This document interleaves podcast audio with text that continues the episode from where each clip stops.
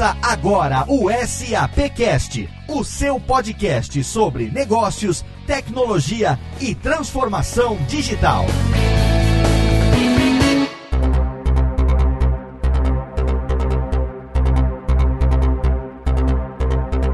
Olá, seja muito bem-vindo. Tá no ar mais um episódio do SAPcast, o podcast da SAP Brasil. O nosso encontro quinzenal para falar sobre negócios, tecnologia e transformação digital. Nós estamos aqui no mês de março de 2018, depois de um mês de pausa. Tivemos aí um pequeno hiato no mês de fevereiro por conta do volume de trabalho e agora a gente está de volta para nossa terceira temporada do SAPcast, trazendo hoje aqui um tema bastante recorrente aqui no SAPcast também e que com certeza você você já ouviu falar a respeito de blockchain. Com certeza, muita gente que ouve o SAPcast já ouviu falar de blockchain, mas nem todo mundo domina, obviamente, esse assunto. A gente pode dizer mais ou menos que, por uma definição, blockchain seria algo como um livro, um registro de transações digitais que é confiável e, ao mesmo tempo, difícil de hackear. A gente vai saber um pouco sobre isso com os convidados de hoje. Eu sou o Léo Lopes e ao meu lado eu tenho aqui o meu companheiro de SAPcast, meu amigo Max Cunha. Tudo bem, Max? E aí, Léo, como é que estão as coisas por aí? Tudo bem? Tudo bem, com saudade do nosso SAPcast, agora voltando com tudo a partir de março, né? Por que, que a gente parou mesmo em fevereiro, hein, Max? Então, Léo, dessa vez realmente a gente ficou aí parados um pouco mais do que o normal e o principal motivo foi o SAP Select, que veio logo depois do carnaval. Ele aconteceu no dia 7 de março em São Paulo, no Hotel Hyatt, e esse evento deu pra gente bastante trabalho. Tivemos aí todo o time de marketing envolvido full time no evento, então acabou que aconteceu esse ato que você mencionou. E a gente tá aqui hoje sem a presença do nosso co-host, do nosso companheiro Rodrigo Murad, porque enquanto a gente está gravando aqui, ele já deve estar tá a caminho de Austin, no Texas, para participar de mais um evento internacional. Olha que chique. Você viu só? Eu tô aqui trabalhando, né, pro nosso ouvinte, gravando o SAPcast. Tive que trabalhar em dobro aqui. E o Rodrigo já chegou, na verdade, ele está em Austin, tá lá para prestigiar o South by Southwest. E de lá ele falou que vai trazer bastante novidades. Inclusive, a gente está preparando uma pauta que vai girar em torno deste evento. É um evento que sempre sempre tem aí muitas novidades, é referência pra gente quando a gente trata de conteúdo, de inovação, de como montar um evento que engaja o público. Então a gente espera que o Rodrigo traga muita, né, muita inspiração deste evento. Excelente. A gente está desfalcado do Rodrigo, mas a gente tem convidados especiais, convidados que entendem do tema. A gente vai falar sobre blockchain hoje aqui no SAPcast. Max, então eu queria que você, por favor, apresentasse para o nosso ouvinte quem são os convidados do programa de hoje. Léo, para começar, a gente segue a tradição. Começamos por quem é da casa. O primeiro convidado especial que a gente tem hoje é o Jair Lamonier. Ele volta aqui para o SAPcast, segunda participação dele. E para quem não conhece ainda, o Jair ele é da SAP Brasil, arquiteto empresarial. Jair, bem-vindo mais uma vez ao SAPcast. Saudações, Max. É um prazer estar com vocês aqui de novo. Saudações, Léo. Tema bastante interessante aí para hoje. Vamos lá. Bastante interessante, Jair. Estou bem curioso. A gente estuda bastante esse tema, mas ainda tenho muitas dúvidas sobre o blockchain, sobre as criptomoedas. E o nosso segundo convidado especial de hoje, estou bem curioso para conversar com ele, porque ele é do mundo dos podcasts, eu acompanho o trabalho dele. É o Tiago Mobilon, que é o editor-chefe e podcaster do Tecnoblog. Tiago, é um prazer ter você aqui conosco. Oi, Max, valeu pelo convite. Prazer é todo meu, é um assunto que eu me interesso bastante e, pô, já senti a responsa agora, hein? É um cara que entende bastante. entende bastante, eu já escutei alguns, inclusive, sobre essa temática de hoje. Então, por isso que o Léo falou, o Tiago é o cara certo para conversar com a gente. Sim, vamos lá. Recentemente teve um episódio sobre blockchain e criptomoedas lá no Tecnocast, que é o podcast do Tecnoblog e é parceiro também do SAPcast, parceiro também lá da Radiofobia. A gente vai deixar também o link no post para quem quiser ouvir, né, Thiago, que vocês conversaram lá sobre esse assunto, né? Boa, a gente falou sobre Bitcoin principalmente, né? Tava no meio daquele hype, se vale a pena investir, se não vale a pena investir. Então a gente achou que era legal explicar um pouquinho da tecnologia dela é, e tentar trazer ela para o mundo dos investimentos, fazendo um paralelo com ações. Acho que vale a pena também ouvir. Excelente. Jair Lamonier e Thiago Mobilon são os convidados do programa de hoje. Não poderíamos ter especialistas melhores para entender um pouco melhor esse mundo do blockchain. É sobre isso que a gente vai conversar no programa de hoje.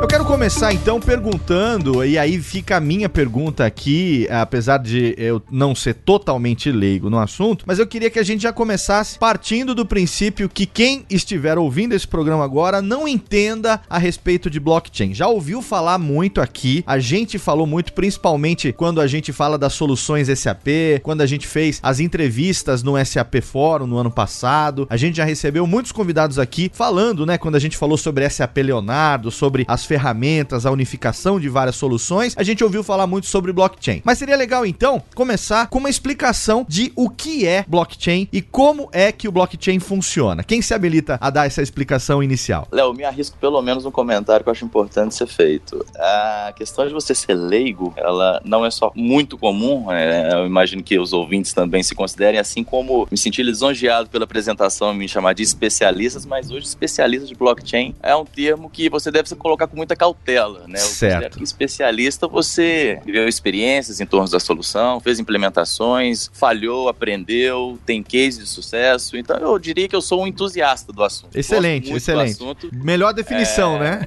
é, então, eu sou um entusiasta e aqui a gente vai estar tá tratando de aprender junto, trocar umas experiências aí, porque é um tema realmente muito novo quando pensamos em termos de evolução da tecnologia e a adoção do público em geral. Blockchain, é, eu me arrisco aqui a uma definição que talvez não tanto acadêmica, né? Porque depende, isso é interessante sobre o blockchain, é isso também, né? Quando você fala com alguém assim do meio que é técnico, adora colocar algumas definições como se fossem as convenções do meio, né? E outras vezes é, isso não ajuda tanto a entender, já que ele meio que quebra os paradigmas comuns que a gente conhece de aplicações baseadas nos bancos de dados tradicionais. A gente está falando de sistemas distribuídos, a gente está falando de novas formas de tomada de decisão, modelos de consenso, né? Modelos de incentivos. Então ele traz uma série de características que fazem com que a gente tenha que, que nos desprender de alguns conceitos que a gente está habituado no dia a dia aí com outras tecnologias. Mas ele nada mais é que um ledger, né? Ou seja, um livro razão, um sistema que registra transações, que pode ser qualquer tipo de dado, qualquer tipo de informação. Ele encadeia essas transações dentro dos blocos, né? São blocos de, de transações que são conectadas uns aos outros através de, de modelos avançados de criptografia e esse dado é distribuído entre todos os participantes que consensuam sobre qual informação deve estar presente em cada um desses blocos. Então ele traz algumas características como a imutabilidade, certo? Esses modelos garantem que é, essa segurança das transações que já ocorreram no passado estejam sempre conectadas a essas novas transações. Então você tem uma rastreabilidade completa de toda e qualquer informação que você registra aí, certo? Você consegue validar, ela é transparente, ela permite que você valide que essas transações são válidas, mas o grande fator está realmente no fato da gravação. No momento que você realiza a gravação em um blockchain, é porque existe um consenso entre os participantes, aquele dado não será mais alterado, está ali, vamos dizer, para toda a eternidade, né? Então ele é um bloco imutável. Primeira transação do blockchain mais famoso, né, do Bitcoin, ou o famoso bloco Gênesis, onde você inicia uma rede de blockchains, ela está lá até hoje. Do Bitcoin, você consegue rastrear. Inclusive aquela primeira transação, a famosa transação do Bitcoin que pagou uma pizza, você consegue lá e ela está registrada hoje a quantidade de Bitcoins, origem, destino, apesar da questão de ser anônimo, né? Você sabe que existe uma carteira, alguém fez aquela transação, diferente de normalmente transações num banco, onde você tem o seu nome vinculado a uma determinada conta, ela está lá, ela é rastreável e você consegue conectar cada um daqueles bitcoins onde eles estão hoje, porque o Bitcoin ele é um ativo imutável, né, e único, então você consegue fazer toda essa rastreabilidade, o que traz as características um pouco chain. É isso, acho que o Jair fez uma explicação mais técnica até do que a forma que eu costumo exemplificar, porque quando você começa a falar de blocos e de Bitcoin e de blockchain, é, o pessoal não consegue, é uma coisa meio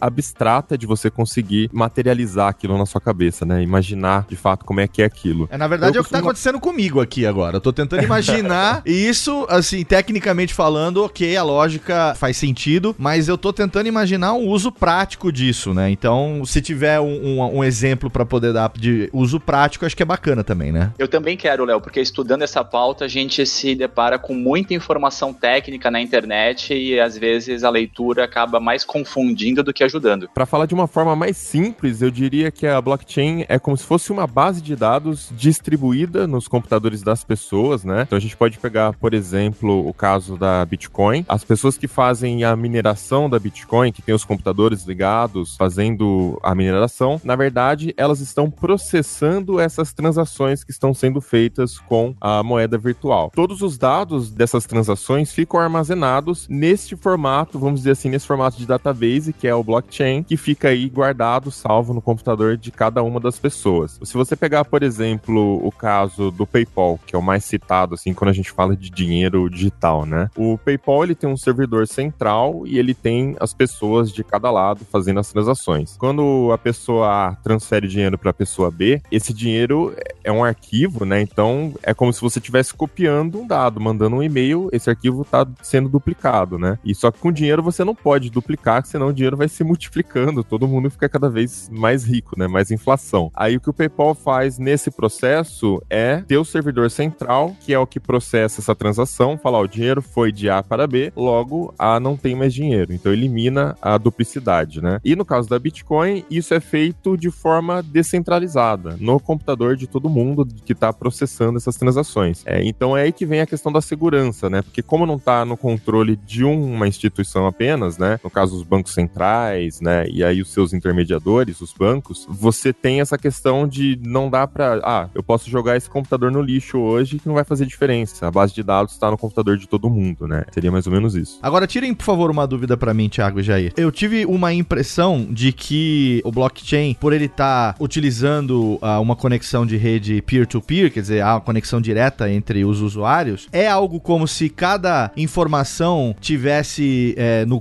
digamos assim, em, no computador de cada um e só quando todos eles estão na mesma rede é que aquilo acaba formando a, a informação completa ou é uma interpretação errada minha? Não, Léo, na verdade, quando a gente fala do dado estar distribuído, é porque esses nós né, da rede, vou tentar evitar ser técnico aqui, porque realmente é, acaba ficando inevitável, depois a gente separa bem os temas, mas continuando um pouco no técnico, todas essas transações que compõem um bloco, que estão conectados a outros, que formam o blockchain como um todo, ela é replicado a todos os nossos participantes, que claro que estão fazendo essa validação, você tem que baixar o blockchain se você quiser ser um minerador, cada um desses mineradores possui uma cópia completa de todas as transações já realizadas na rede do blockchain do Bitcoin, né? E daí vem o valor, ou seja, qualquer nó que tenha a base completa, que esteja minerando, ele está apto a validar qualquer uma das transações e toda a cadeia, não que esteja distribuído em vários computadores, diferentes partes deste blockchain, não. Cada nó que faz a mineração, que faz parte do processo também de validação das transações, tem uma cópia completa da rede. E não havendo essa figura central, né, na, na boa analogia que o Thiago estava fazendo, você imagina que não existe um banco para estar armazenando um seu ledger individual, ou seja, o seu conjunto de transações referentes só àquelas contas que participam daquele banco. Você tem um ledger que está distribuído entre todos participantes e a transação é feita ponta a ponta. Não existe uma figura de um intermediador neste caso, que imagine numa transação internacional, que é uma das aplicações é, mais comuns, né, mais famosas do Bitcoin, eu consigo realizar uma transferência para alguém que está lá na Papa Nova Guiné é, de maneira direta e ela demora, aí, vamos dizer, em torno de 10 minutos. A questão do tempo depende do quanto vocês vão querer entrar aí no, no nível de detalhe do que é a mineração, por que leva o tempo e por que ela é segura. Não somente a questão da distribuição, mas também o poder computacional exigido para que você considere hackear a rede, né? E aí, como eu disse, existem alguns conceitos um pouco mais técnicos para entender o que eu estou falando, mas na verdade você realiza essa transação ponta a ponta entre alguém aqui no Brasil, alguém lá na Papa Nova Guiné, sem os intermediadores que no banco ia mandar para alguma câmara de compensação local, que vai passar para um banco central, que vai para um intermediador de outra região, América do Norte, Europa, que tem um canal com alguém na Ásia, Pacífico, Sul, que vai conectar com o banco do Papa Nova Guiné, que vai identificar quem é o receptor daquela transação e vai fazer o crédito na conta para que ele consiga retirar esse valor em espécie num caixa eletrônico, por exemplo. Então esse processo tem vários intermediadores, vários processos de reconciliação entre cada um desses atores, o que acaba adicionando um custo, obviamente, né, de processamento, um custo administrativo, tarifas, acaba tendo um, um valor bastante alto e muito pouco eficiente, já que todas essas etapas demandam tempo, ou seja, uma transferência internacional que pode levar de dias a semanas,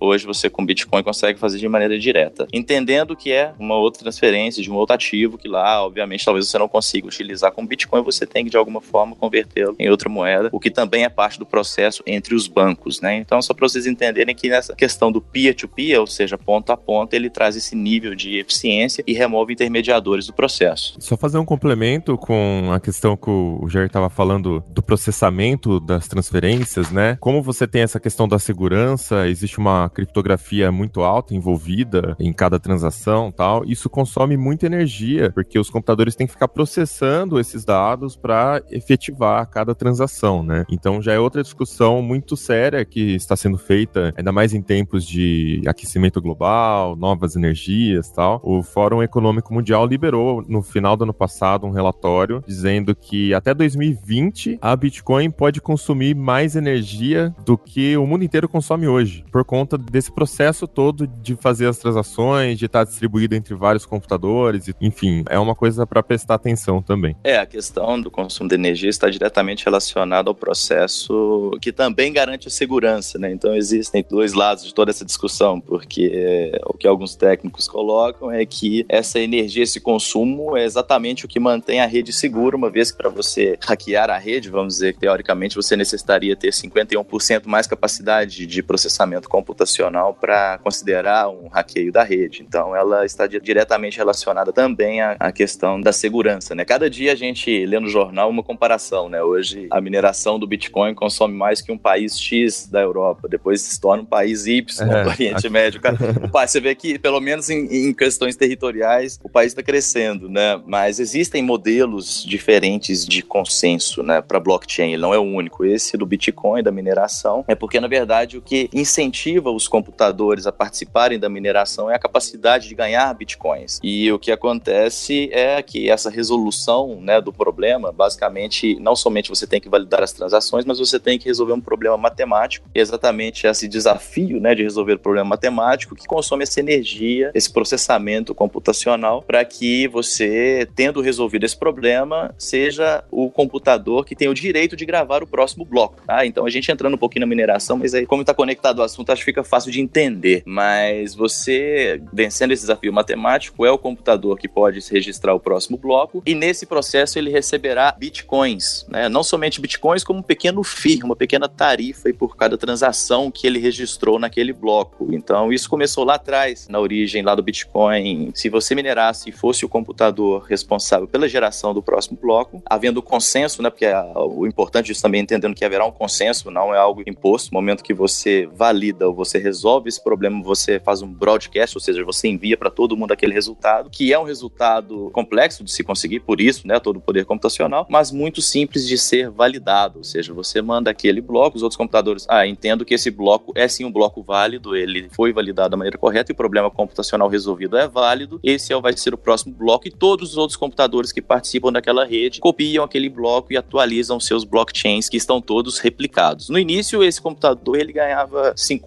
bitcoins. Imagina que valor que é isso hoje, né? Você ganha 50 bitcoins assim do nada. Né? Pesquisa aí o valor do Bitcoin, apesar da volatilidade, ainda é um valor bastante alto. Isso foi pelos primeiros quatro anos, isso faz parte do código, né? Não existe uma organização definindo essas regras, isso faz parte do protocolo do Bitcoin, mas ele agraciava o vencedor aí com 50 bitcoins, que foram os primeiros quatro anos. Depois de quatro anos, nos quatro anos seguintes, eram 12,5 bitcoins, não é isso? Foi até acho que o ano passado, se eu não me engano, aí começou a mineração em janeiro ou fevereiro de 2009. E hoje, esse computador que resolve né, o problema matemático, que realiza com sucesso a sua mineração, ele recebe aí 12,5 bitcoins, além de um pequeno FII. Então, é um mercado bastante interessante. No início, tínhamos pessoas que deixavam o seu computador ligado e à noite fazendo a mineração. Claro, o Bitcoin não tinha o valor que era hoje e tampouco tinha essa visibilidade, todo esse frisson em torno da, da moeda. Então, evoluiu-se para computadores com GPUs, placas com maior capacidade de processamento, e hoje temos é, até fornecedores de circuitos específicos para mineração. Hoje existem fazendas imensas com vários andares aí, com circuitos, vários computadores espalhados, realizando essa mineração, muitas das vezes se instalando em países onde a energia elétrica sai por um preço mais baixo para entrar nessa corrida, né, e conseguir os seus bitcoins. E daí, claro, por isso a questão de todo esse consumo, mas que também, quando você olha pelo modelo, é o que está garantindo essa segurança aí. Se você somar todos os grandes computadores do mundo, some aí os grandes players, seja Amazon, Google, Microsoft, SAP, tome todos os seus computadores, coloquem todos juntos e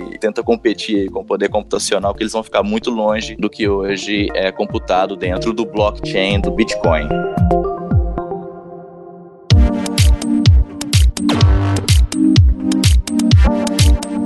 Bom, A gente sempre falou aqui no SAPcast sobre economia digital e dessa vez trazendo o tema do blockchain deu para perceber bem a questão de como essa enorme quantidade de transações de dados estão afetando, né? E na verdade quando a gente fala de afetar é que os negócios giram em torno de transações, né? Eu acho que não existe hoje no mundo digital negócios sem transações. Então, Jair, eu acho que você poderia comentar um pouco para o nosso ouvinte. A gente falou muito de definições, né, teóricas, outras mais práticas com o Tiago, mas como é que os setores, quando a gente fala setores, né, a SAP atua em todos os setores da economia, bancos, saúde, setor público, manufatura. Quais são os setores que estão sofrendo o maior impacto dessa tecnologia e num futuro próximo vocês enxergam algum setor que pode surfar melhor nessa onda ou que vai tirar um proveito maior dessa tendência, dessa tecnologia que é o blockchain? Bem, Marcos, você viu no primeira parte do programa que a gente discutiu sobre Bitcoin a questão dos vários intermediadores, né? Então, assim, o, o blockchain por si, quando a gente traz ele corporativo, tem várias aplicações. A gente fala ciências de, de ativos, vamos falar assim, mas também como você poder garantir procedência de algum bem, de algum ativo, já que você tem uma rastreabilidade, transparência completa. A gente percebe casos de uso na validação de autenticidade. Imagina uma cadeia logística, eu consigo rastrear aquele ativo da sua origem até o consumidor final. Imagine processo onde eu removo essa fricção que existe nos processos de conciliação, troca de arquivos, informação entre vários participantes de uma rede de negócio e consigo fazer de uma maneira mais direta, mais simples. Então temos casos bastante interessantes, como por exemplo, trabalhando com órgãos públicos em validação e autenticidade de documentos, cadeias de suprimentos onde conseguimos rastrear toda a procedência de ativos. Imagina a manutenção de ativos em grandes mineradoras, por exemplo, onde esses equipamentos necessitam que tenhamos a segurança das peças, das partes que estamos utilizando, os fornecedores, a manutenção que é dada em cada um desses ativos. É, então a gente remove vários aspectos de fricção e então a gente adiciona uma camada a mais de não só de segurança, de rastreabilidade, transparência e imagina o investimento que existe hoje em várias organizações somente para garantir essa relação de confiança entre as partes. Sistemas que conciliam, sistemas que gerenciam contratos, condições de contratos, trocas de arquivos. O blockchain é uma proposta de ser a fonte única da verdade entre vários participantes, o que acelera muito o processo e traz um nível de transparência diferenciado para o negócio. Eu acho que vai se beneficiar bastante da, da blockchain é, quem lida com questões, por exemplo, de redundância no armazenamento de dados. Então, por exemplo, no caso de um desastre natural, você tem um servidor que estava numa região e teve um furacão e você perde os dados. Então, você não tem que mais ficar se preocupando em fazer o backup do servidor em várias regiões do mundo, por exemplo. É, então, é mais confiável. Tem a questão da confiabilidade também, de que ninguém vai lá alterar a blockchain. Então, você pode utilizar a blockchain, por exemplo, para resolver questões democráticas, né? Então, tem, por exemplo, o followmyvote.com, que é um sistema de votação transparente para que você possa criar, né, votações aí e, por exemplo, tem muito aquela discussão sobre segurança de urnas eletrônicas, qual que é a empresa que administra, será que ela não, não tá suscetível à corrupção, enfim, tem todo esse tipo de discussão, você não teria mais quando você, se você implementasse um sistema de blockchain para gerenciar votações, por exemplo, e votações de todos os tipos, né? Não só essa votação de presidente, por exemplo, que é o que a gente lida mais num país, assim, a nível de país. Ou você tem também outras oportunidades comerciais, por exemplo, hoje na internet você tem vários sites onde você pode vender produtos usados, novos, você pode criar sua lojinha lá, mas ainda assim você continua tendo um intermediário, né? Dá para citar vários aqui que atuam no Brasil. E por conta desse intermediário, você tem que pagar a taxa do intermediário, você tem que pagar a taxa bancária, você tem que pagar a taxa depois da integração das negociações que eles têm com logística, enfim. Então existem também iniciativas como o openbazaar.org, é bazar com dois As no final, onde você consegue também negociar dentro dessa rede que utiliza a tecnologia de blockchain com registros públicos. É, não tem nenhum middleman, né? Não tem nenhum ninguém no meio ali. A negociação é de você diretamente com outra pessoa, só que dentro da internet. Isso é uma coisa completamente nova, porque é uma coisa que a gente já faz na vida real, né? Você pode pegar, sei lá, tem um celular usado, você vai lá com seu amigo, cara a cara, vende para ele em dinheiro. Ninguém entrou no meio dessa negociação. E pela internet a gente ainda dependia de empresas, dependia de prestadores de serviço para fazer essa ponte entre um e outro. Agora você pode desenvolver aplicações em cima da blockchain, onde você consegue conhecer pessoas que estejam interessadas no seu produto e tem toda a segurança ali, confiabilidade da rede envolvida para você conseguir fazer essa transação e não ter nenhum problema. Jair, você já explicou bem a questão do blockchain, mas uma coisa que está faltando é entendermos melhor como que a SAP está inserida nesse mundo e algum exemplo prático, algum cliente, algum caso de sucesso dentro da nossa empresa. Tem alguma coisa que a gente pode compartilhar hoje com o nosso ouvinte? Max, tem sim. A SAP tem trabalhado bem próximo dos seus clientes, entendendo os desafios que hoje temos no blockchain, seja pela limitação de know-how no mercado é, e poucos casos de adoção em escala. O blockchain é parte do Leonardo, né? Então, o que acontece? A SAP está bem próximo dos seus clientes, ajudando a entender os desafios e fazer uma prova da tecnologia, um entendimento adequado de como implementar essas tecnologias que demandam um skill muito específico. A SAP tem ajudado a seus clientes a, a testarem, né? Seja pelos nossos processos de, de design, seja pelos desenvolvedores que a gente tem que ajudam na prototipação e validação dessas ideias, certo? Então, a SAP tem trabalhado bastante próximo, porque quando você olha na mídia, né, se você assiste o Blockchain Revolution, Don Tapscott fala de todas essas transformações que o mundo pode passar por blockchain, nós entendemos que a tecnologia em si ela ainda está nos seus primórdios, né? A gente entende que ainda existe muito para evoluir. Existem várias comparações aí de blockchain hoje, é como era o TCP/IP há 20 anos atrás, o início da internet ali no final dos anos 90, e isso é bastante verdade, né? A gente entende que da mesma forma que a internet precisou de várias camadas para evoluir chegar ao que é hoje, cloud computing, né, grandes storage, capacidade de big data, processamentos é, mais sofisticados, o blockchain também tem que passar por esse processo. O SAP ajuda né, o cliente a entender se é um caso realmente prático que é viável de ser implementado com as tecnologias que a gente tem hoje e validando essas ideias, né, a gente tendo os protótipos, as provas de conceitos realizadas, habilitando os clientes para escalar a sua ideia e lançar soluções no mercado. Né? A gente tem feito isso já com alguns órgãos governamentais, é, no sul da Itália, República de Tiro, a gente fez todo um trabalho de autenticação de documentos, né? ele é bastante interessante. Então, junto a nossos clientes, a gente tem ajudado a direcionar, a entender a tecnologia e ajudá-los a implementar de uma maneira mais eficiente, rápida, as suas ideias, inovar e ter o seu diferencial competitivo aí no mercado.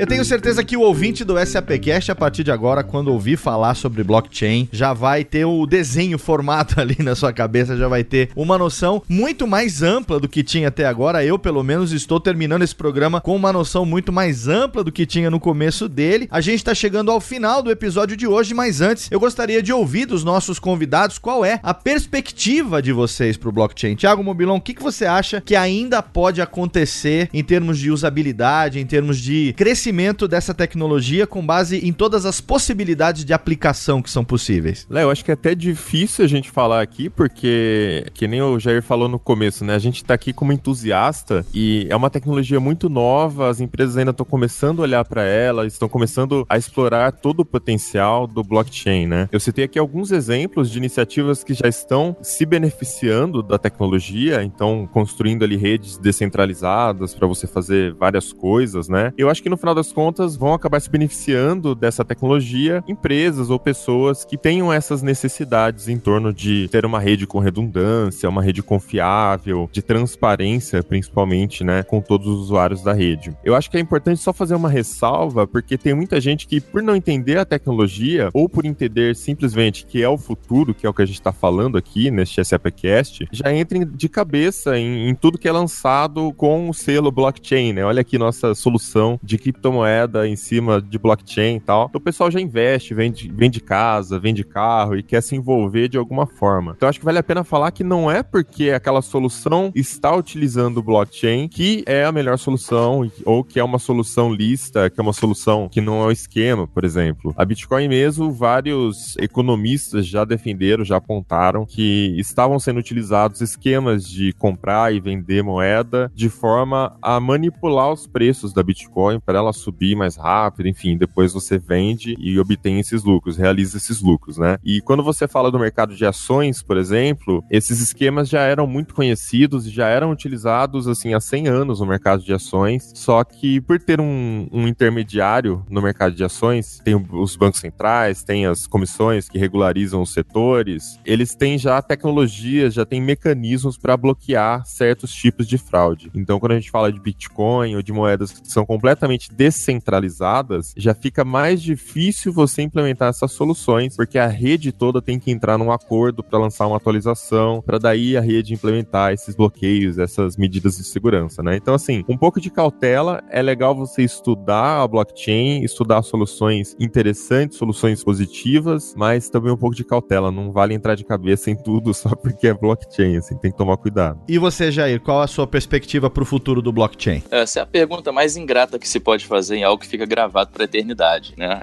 Então, é, então realmente eu, eu tenho uma certa cautela nessas previsões, mas eu gosto mais de olhar pelo potencial do blockchain que ele tem para transformar realmente como hoje os negócios são realizados, né? Como nós registramos as transações, como nós definimos novos modelos de, de confiança. Então, minha expectativa é de uma adoção aí em maior escala para resolver hoje soluções que são muito pouco eficientes. Então, no momento que as corporações entenderem que existe um potencial aqui para mais eficiência, para redução de custo, para mais transparência, redução de risco, são todos valores, alguns quantitativos, outros qualitativos, que é, não se justifica não haver uma adoção dessa solução a curto, médio ou longo prazo. Agora, a questão da capacidade de se implementar e das mudanças que têm que ser feitas em questões regulatórias, de aceitação, de adoção, é algo que a gente ainda vai ver aí nos próximos anos, né? Eu acho que em algum momento a gente começa a sair dessas provas de conceito e começa realmente a aterrizar é, soluções que transformam o mercado. E aqueles que saírem na frente, aqueles que investirem mais cedo, né, e entender a solução e adotar, ela realmente vai ter um diferencial competitivo que pode ser realmente um, um game changer, ou seja, mudar o jogo completamente. Então, a expectativa vai bem nessa linha, né? Apesar do grande frisson que existe em termos de criptomoedas, é, esse mercado é super interessante, inegável. Devemos olhar com muito cuidado, entender os, os aspectos filosóficos, políticos, impactos na sociedade, mas eu vejo também potencial para transformar muito o modelo como hoje fazemos negócios ao redor do mundo, cada vez mais digital e cada vez mais estendido a diferentes mercados, a diferentes players. Então, toda essa fricção que existe hoje pode ser removida por processos novos, inovadores e bem mais eficientes. Excelente, um tema extremamente interessante, um tema, como a gente já disse, recorrente aqui no SAPcast. É claro que blockchain faz parte das soluções oferecidas pela SAP aos seus clientes, então esse é o primeiro programa sobre esse assunto, dedicado a esse assunto. Certamente não será o último, né, Max? Exatamente, Léo. Deu para perceber o poder de transformação que tem o blockchain para o mundo e principalmente para o Brasil, né, que sofre tanto com a questão de transparência. E para mim o que ficou marcado foi o potencial de ajudar nas transações cada vez mais rastreáveis e confiáveis. Acho que para o Brasil isso, saber de onde saiu, quem recebeu e assim diminuir a corrupção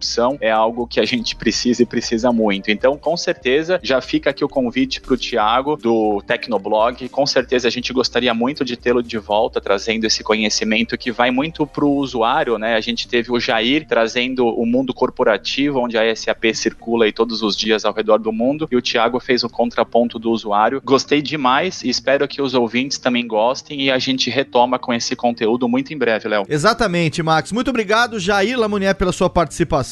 As suas redes sociais, o seu LinkedIn estarão lá devidamente linkados no post desse episódio. É, você quer divulgar mais alguma coisa com relação ao seu trabalho? Como é que o pessoal pode encontrar você? Não, Léo, LinkedIn, Jair Lamunier. Creio eu sou o único, já tive a curiosidade de pesquisar. Por lá que a gente acaba se comunicando aí com o nosso público. Obrigado pela participação, gostei bastante. Um abraço. Obrigado a você por ter aceito o nosso convite. E meu amigo Thiago Mobilon estreando aqui no SAPcast também. Todos os links pro Tecnocast, pro Tecnoblog vão estar tá no post desse programa, mas fica aqui também o espaço para você divulgar o que você quiser, Tiagão. Ah, legal. Quem quiser continuar a conversa comigo nas redes sociais, em todas elas eu sou Mobilon. E é só chamar lá que a gente conversa mais sobre criptomoedas, blockchain, as soluções do futuro aí. Foi um prazer participar hoje aqui. Obrigado, o prazer foi todo nosso. E você, ouvinte, segura aí, porque já já eu volto com o Max pro nosso bloco de interatividade.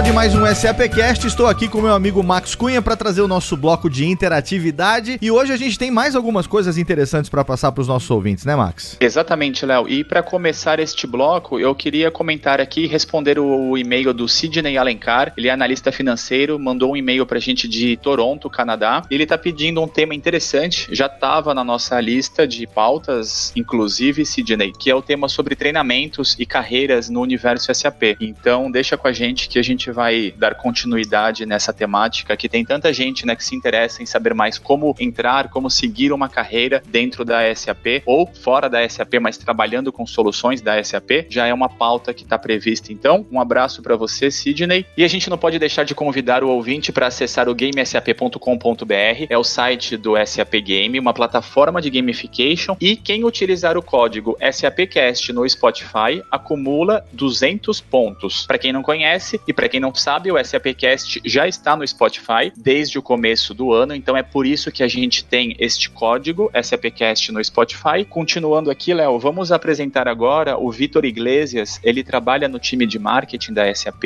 e ele tem um recado que vai ser divulgado agora em primeira mão para o nosso ouvinte. Vitor, bem-vindo ao SAPcast. Qual que é o recado que você tem para gente? Oi, Léo. Oi, Max. Obrigado pelo espaço aqui. Eu queria falar da nossa nova iniciativa aqui do marketing da SAP, que a gente está lançando uma série de eventos digitais. Quero convidar todos os ouvintes para participar. Nessa série a gente tem uma nova host que vai trazer vários conteúdos sobre tendências, sobre tecnologia, sobre futuro, sobre as soluções da SAP. Então quem quiser saber mais, se inscreve aí nos eventos e seja bem-vindo a, a, essa série nova que a gente está lançando. E para isso, Vitor, a gente vai deixar este link aqui no post do SAPcast, correto? Com certeza, Max. Vai estar tá lá no post, confere lá e se inscreve. Vai ter evento dia 28 de março. Dia 28 de março já tem um evento acontecendo. Isso mesmo. Maravilha, Vitor. Obrigado então e parabéns pela iniciativa aí. E vamos divulgar sempre essa nova plataforma de eventos virtuais aqui no SAPcast também. Excelente, muita novidade nesse começo de 2018 para você, lembrando que além do SAP Game, além dos eventos digitais, você pode interagir com o SAP nas mídias sociais. Então lá no Facebook você pode curtir a fanpage da SAP Brasil, no Twitter você pode seguir o arroba SAP Brasil, no Instagram você pode seguir a conta SAP Latinoamérica e é claro, você pode sempre entrar no nosso site sap.com.br. Não se esqueça, quando comentar alguma coisa sobre o SAPcast nas redes sociais, usar a hashtag SAPcast, porque aí vai entrar no radar da nossa equipe de social media e a gente vai poder trazer aqui para esse bloco de interatividade o seu feedback, né, Max? Com certeza, Léo, é isso mesmo. A gente está sempre no aguardo de comentários e interações de todos os ouvintes. Muito bem, lembrando que ainda esse ano a gente vai ter a participação de ouvintes diretamente dos estúdios do SAPcast lá no escritório da SAP em São Paulo, participando junto com a gente. Temos também um e-mail dedicado para o SAPcast, né, Max? Exato, Léo. É o sapcast@sap.com, o e-mail que a gente está sempre compartilhando aqui, na expectativa de que os nossos ouvintes compartilhem e mandem ideias e sugestões pra gente. Exatamente. Estamos esperando receber aqui o feedback do ouvinte do SAPcast e vamos encerrando aqui o nosso bloco de interatividade daqui a duas semanas. A gente está de volta para mais uma edição do SAPcast e espero que Rodrigo Murad não seja abduzido lá pelas vaqueiras do Texas, Max Cunha. Exatamente, Léo. Aquela região ali é um pouco suspeita, né? Esperamos que ele volte bem, volte logo e com muitas ideias, né? Ele falou que estava indo lá para buscar novas ideias para o SAPcast, Sim, inclusive. Uh, novas ideias para o SAPcast. A gente vai acompanhar no Instagram para saber a quantidade de costelinha que ele vai comer, quantas cervejinhas ele vai tomar, né? E aí a gente vai ver o Rodrigo Murad voltando com aquele chapéu de cowboy com um laço na mão. Vamos ficar de olho, né, na conta dele para ver se isso está acontecendo. As redes sociais do Rodrigo Morales também estão lá no post, assim como as minhas e as do Max Cunha. Você pode acompanhar a gente também nas redes sociais e interagir com os seus amigos aqui, hosts do SAPcast. Daqui a duas semanas a gente está de volta, falando sempre sobre um assunto interessante para você, sobre negócios, tecnologia e transformação digital. Contamos, como sempre, com o seu download, com a sua audiência e também com o seu play lá no Spotify. Não se esquece que, além dos agregadores, além de você ouvir no seu dispositivo Android, no seu dispositivo com iOS ou mesmo no navegador, você pode ouvir também o SAPcast no Spotify. É só jogar lá na busca e assinar também na parte de podcasts do Spotify. O primeiro podcast corporativo do Brasil a entrar no catálogo do Spotify. Então não tem desculpa, você pode ouvir o SAPcast a qualquer momento, em qualquer lugar, da forma que você quiser. Contamos então, como sempre, daqui a duas semanas, com o seu download e sua audiência. Um abraço e até lá.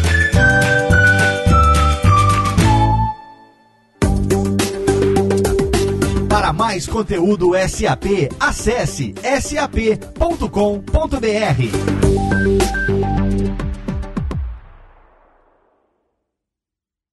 Este podcast foi produzido por Radiofobia, podcast e multimídia.